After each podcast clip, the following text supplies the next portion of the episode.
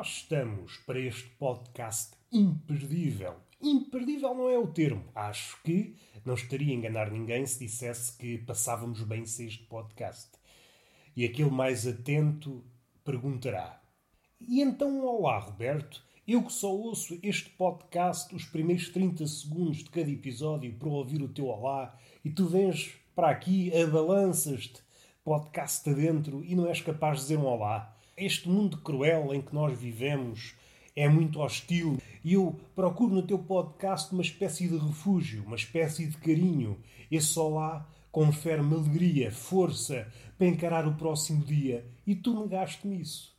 Se é assim, diga um olá apenas para essa pessoa. Olá. Os outros, os quais não se aperceberam da falta do olá, esses não. O olá não é para vocês. E não façam aquela carinha de criança. O adulto perguntou a várias crianças se queriam gelados, vocês disseram que não.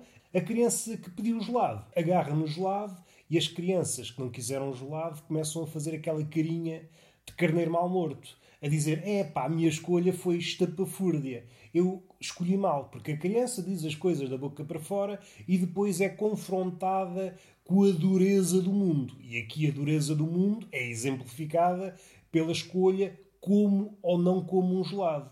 E a criança não precisa de longos dias, longos meses, longos anos para verificar que errou. Não, basta uma fração de minuto para perceber: é pá, cometi uma escolha errada. Vocês enquanto adultos que são, ou pelo menos adultos em formação, se virem uma criança assim, olhem para ela e digam: Tu és produto das tuas escolhas, és fruto das tuas decisões. Por isso, não vais mamar gelado nenhum, meu palhaço.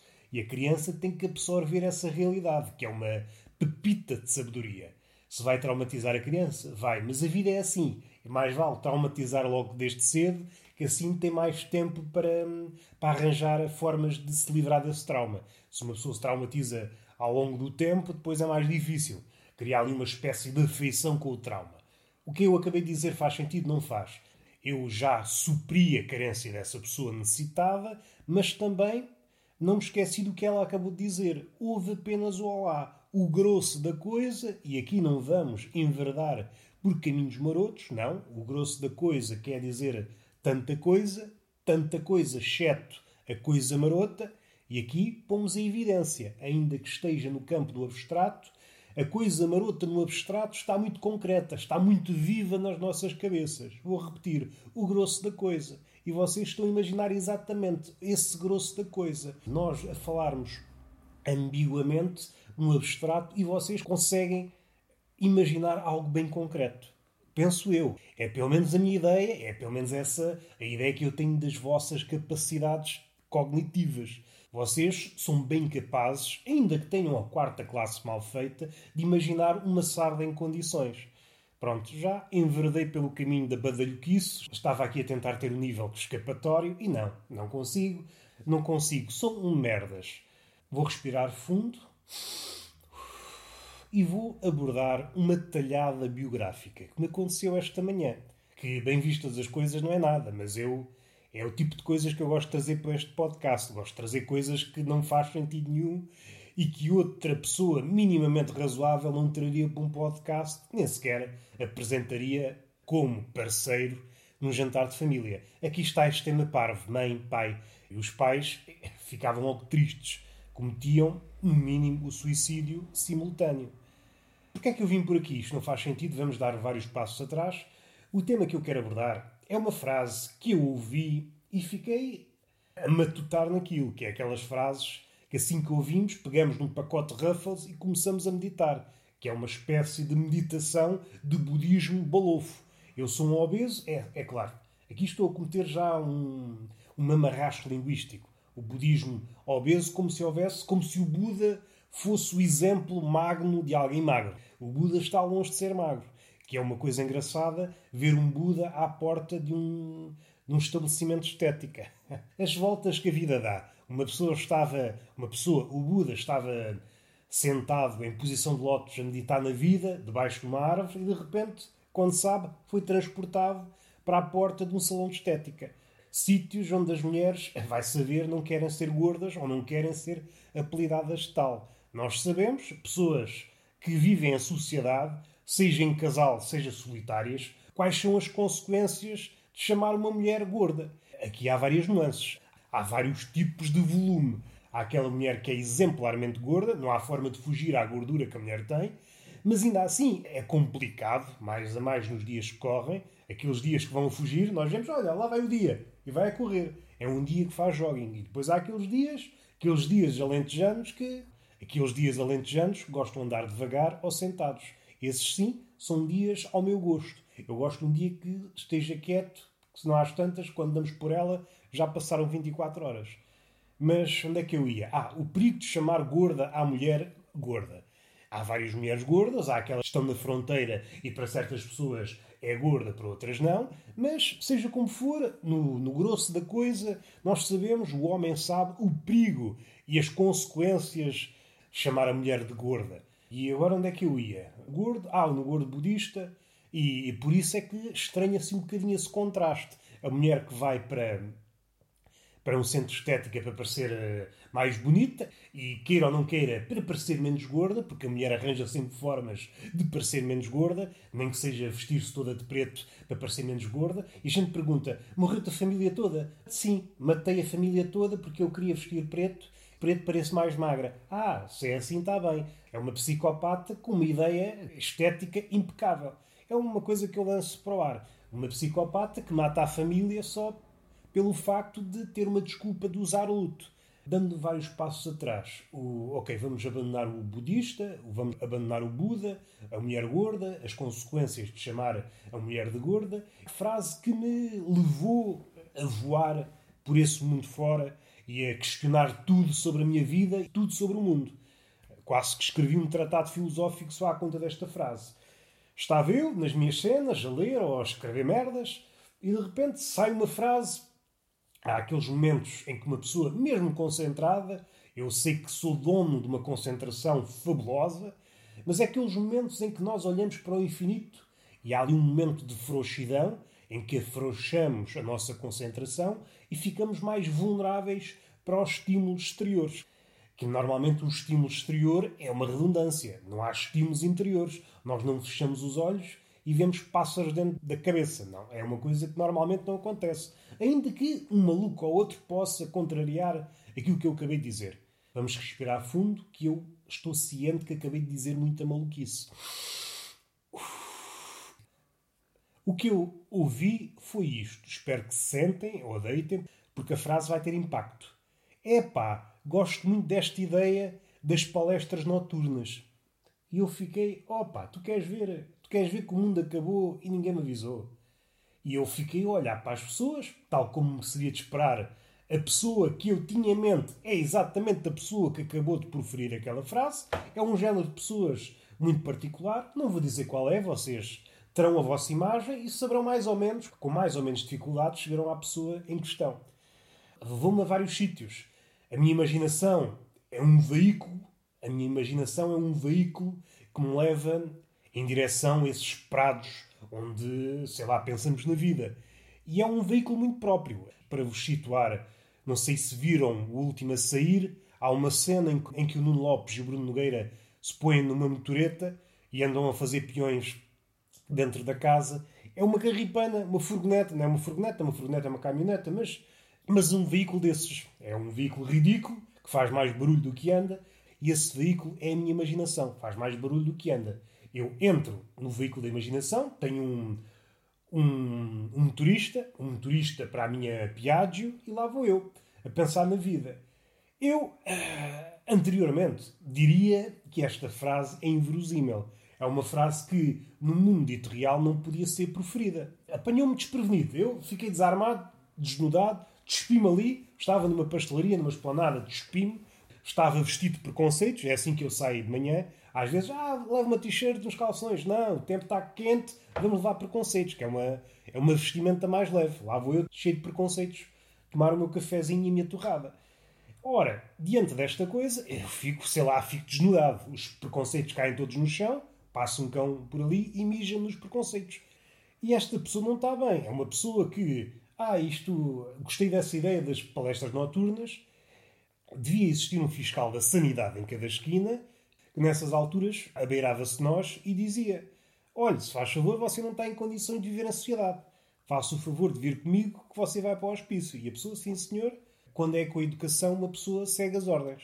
Uma pessoa que diz isto é capaz de tudo. Uma pessoa saudável de miolo nunca pode dizer isto. Uma boa ideia das palestras. Não, não pode, não está bem. É uma pessoa que, perdoem-me a minha aspereza, mas é uma pessoa que não está capaz e está. é incurável. Temos que conviver com este facto. A medicina, a psicologia, não descobriu formas de salvar estas pessoas. É levá-las, é levá-las para um hospício e deixá-las lá, porque corremos o risco desta frase contaminar outras pessoas. E eu, se algum dia chegar, por exemplo, uma taberna e bater no balcão, uma pessoa quando chega à taberna tem que bater duas ou três vezes no balcão, como é que é? Como é que é, Sr. António? O que é que conta? E o Sr. António me contar, epá, não sabe o que é que me aconteceu. Ontem à noite ouvi uma palestra e mudou a minha vida. Epá, se algum dia me acontece isto, eu viro logo as cadeiras todas ao contrário. Eu passo-me da marmita. Eu quero chegar a uma taberna, dar duas palmadas no balcão e o Sr. António dizer-me uma de duas coisas. Ou falar da bola, ou falar de uma gaja que passou por ali e ele fala-me dos seus atributos. É uma de duas coisas. Não me vai falar de palestras. Até eu vou para uma taberna para ser selvagem, para ser um homem bárbaro e agora fala-me de palestras. É pá, isto tira-me logo do sério. É pessoas destas. Viajei na minha Piaggio, depois dei a minha volta e voltei para a taberna e a pessoa já não estava lá e eu vesti os meus preconceitos outra vez. Porque é um bocado chato. Não tenho corpo para andar aí nu na rua. Isto é um assunto que me tocou mesmo no coração. Sabem aquelas alturas, às vezes até diante de uma obra de arte, em que somos confrontados com a precariedade das nossas ideias. Tinha umas certas ideias sobre o mundo e ao ouvir isto fiquei, olha, eu não sei nada do mundo, eu não sei nada das pessoas. Então eu pensava que era impossível alguém dizer algo como isso e agora ouço. Pá, não sei nada do mundo. Não sei nada do mundo e vou atestar. Atestar não, pôr 10 euros de gasóleo no carro e mandar-me uma falésia. Também não vale a pena cometer loucuras e encher o depósito. E há uma coisa que me faz uma certa comichão graúda, que é o vocabulário dos betos. O Beto tem uma propensão para não gostar de ser chamado Beto. O Beto diz sempre: Eu não sou Beto. Mas há formas infalíveis de detectar um Beto. Uma delas é o horror que ele tem ao pobre. O Beto, aquele Beto consumado, eu não estou a, a referir-me ao aspirante a Beto, o Beto rico. O Beto rico tem um horror a pobre. E, faça o que fizer, é sempre visível. O Beto anteriormente podia ser racista, hoje é mais complicado exibir esse racismo. Eh, podia nutrir uma espécie de aversão à mulher, podia não sentir a mulher como igual, hoje é mais complicado. Mas a sua aversão aos pobres não desapareceu. Aliás, parece-me que está mais viva do que nunca. Aqueles ódios que tinha por, outras, por outros compartimentos da sociedade foi todo canalizado para o pobre. Logo, é uma forma de detectar o Beto. O Beto não consegue, é mais forte do que ele, tem que mostrar o seu ódio um, ao pobre. Esta é uma forma. A outra forma é o vocabulário do Beto. Se o Beto for de tal maneira sofisticado que escolha bem os sítios onde fala mal do pobre, vocês, enquanto pessoas pobres, não vão ouvir o Beto falar mal de vocês, em princípio. Então resta uma forma de detectar o Beto. É o vocabulário. O Beto usa sempre as mesmas expressões usa sempre as mesmas palavras. E agora vamos para um grupo especial de betos. Os comediantes betos. O comediante beto é um ser muito, como é que eu ia dizer, muito desfalcado em termos de vocabulário. Não consegue falar sem utilizar meia dúzia de termos. Uma coisa nunca é a coisa em si, é sempre uma boa coisa. Uma coisa nunca surge sozinha na frase, é sempre uma boa coisa.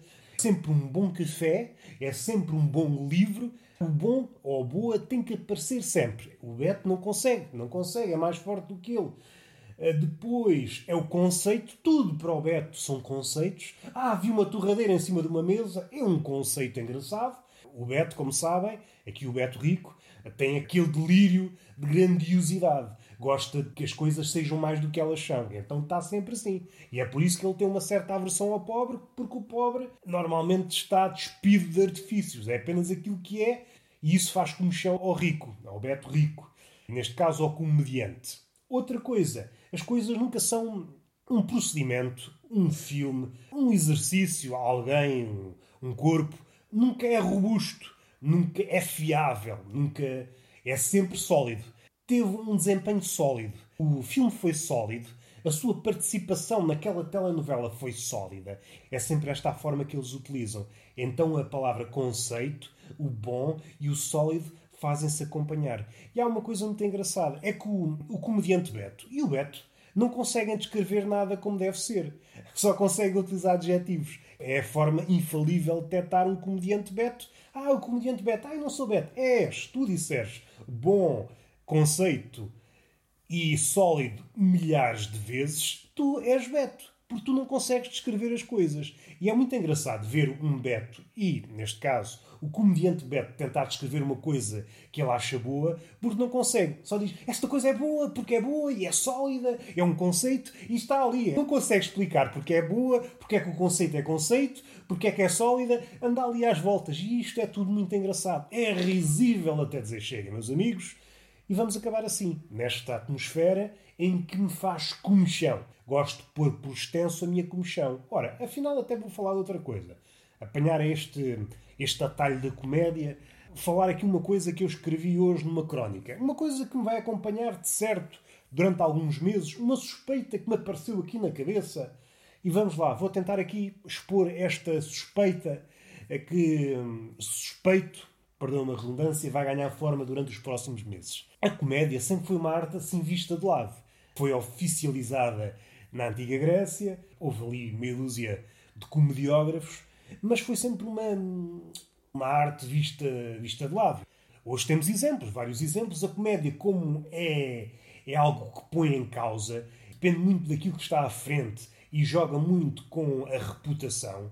Por vezes distorce a reputação algo que se julga bom, a comédia põe em causa, às vezes nem sequer a pouca. Não diz essa coisa que tu julgas boa é má. Em forma de piada, claro, eu estou a simplificar. Apenas, será que essa coisa boa é boa? E só o facto de dizer isto, hoje em dia, causa celeuma. Vivemos numa época em que os egos estão muito insuflados e tudo o que é posto em causa, ui, causa problemas.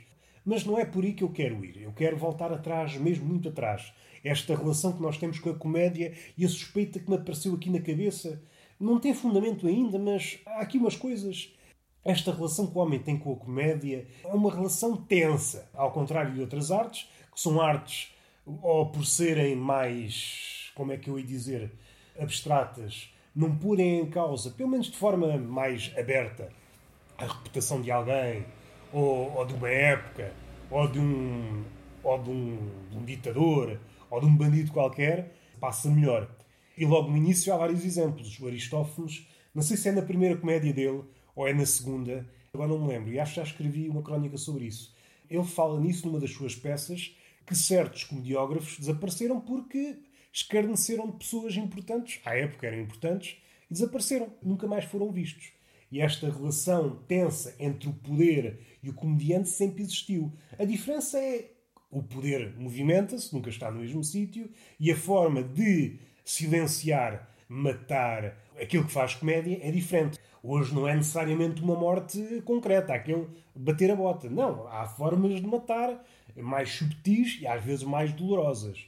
Mas também não é por aí que nós queremos ir. É esta relação de, das obras, obras que foram esquecidas aqui pode-se levantar duas hipóteses. Ou foi esquecida, como tantas outras coisas foram, há muita coisa que se perdeu ao longo dos tempos, ou não chegou, ou chegou fragmentada. Só que aqui na comédia há qualquer coisa que me faz como chão. Vou dar alguns exemplos, aqueles exemplos que me parecem cabais. Homero escreveu uma comédia. Além das duas epopeias que escreveu, Ilíada e Odisseia, escreveu uma, Nergites, se eu não me engano o personagem principal tinha o mesmo nome, era contar as peripécias de um estúpido. E isto leva-me aqui a, a, pensar numa coisa. Tanto a Odisseia e a Ilíada chegaram aos nossos dias, mas esta comédia não chegou. Chegou apenas uns fragmentos. Me leva aqui a, pensar em, certas atitudes, ou, ou pelo menos fazer um esboço do retrato do homem, e se é que esse homem do antigamente é igual a este homem de agora, mas isso também levar-nos-ia longe.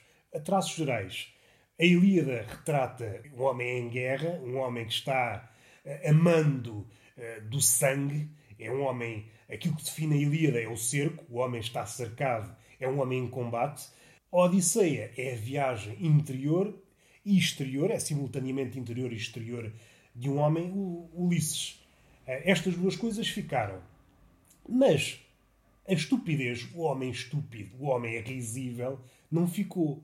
Parece que não há vergonha nenhuma de enaltecer o homem enquanto animal sanguinário na Ilíada, enquanto homem desnorteado, Ulisses. Mas agora o homem estúpido não. É melhor não passar isso. Aconteceu em Homero e, sendo ele o maior poeta de todos os tempos, é um bocadinho estranho desaparecer logo isto. Mas há mais exemplos. Petrónio, um dos pais do romance Pícaro, o romance assim de pendor humorístico, ele e Apuleio, tem um livro chamado Satiricon. Fellini até fez um filme baseado nesse livro, mas o que nos chegou foi apenas uma parte pequenina do grande livro que era. Segundo pessoas entendidas, o livro seria até maior que o Quixote. Só para verem a grandeza, em termos de páginas, do Satiricon. Para vos situar, não há certezas absolutas de nada, mas, segundo muitas fontes, o Petrónio era uma figura mais ou menos importante na corte de, do Nero, o imperador Nero. E é estranho ter desaparecido muita coisa. Outra coisa que desapareceu ligada à comédia, Aristóteles tem, uma, tem um livro chamado A Poética e havia uma segunda parte dessa poética dedicada à comédia. Essa segunda parte desapareceu. O maior poeta de todos os tempos, duas epopeias, uma comédia. As duas epopeias chegaram até nós, a comédia não chegou. Petrónio chegou um texto mutilado e Aristóteles, que se debruçava filosoficamente sobre a comédia, a parte da comédia desapareceu. Não querendo levantar suspeitas, há aqui qualquer coisa, há aqui qualquer coisa. Parece que o homem. Porque a comédia é este lado, é exibir o homem enquanto ser risível. Basta nos distanciarmos um bocadinho daquilo que estamos a fazer para verificar que tudo aquilo que fazemos é patético. É maior ou menor escala, tenha essa patetice consequências, consequências maiores ou menores, mas isso parece que afeta muito mais as pessoas do que, do que haver uma imagem de um homem que está a matar milhares e milhares.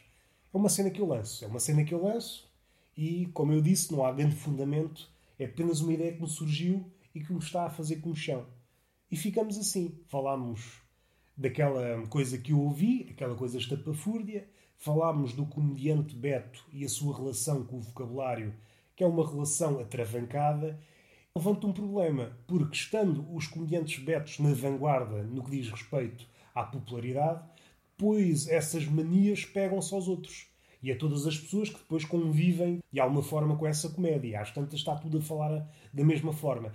E ficamos assim, falamos nessas três coisas e damos por terminado este podcast.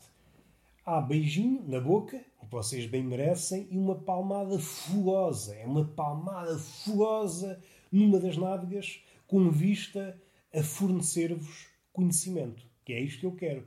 Eu não sou amigo de uma palmada gratuita. Não dou uma palmada no cu só por dar, não. A palmada concretiza-se com fins didáticos.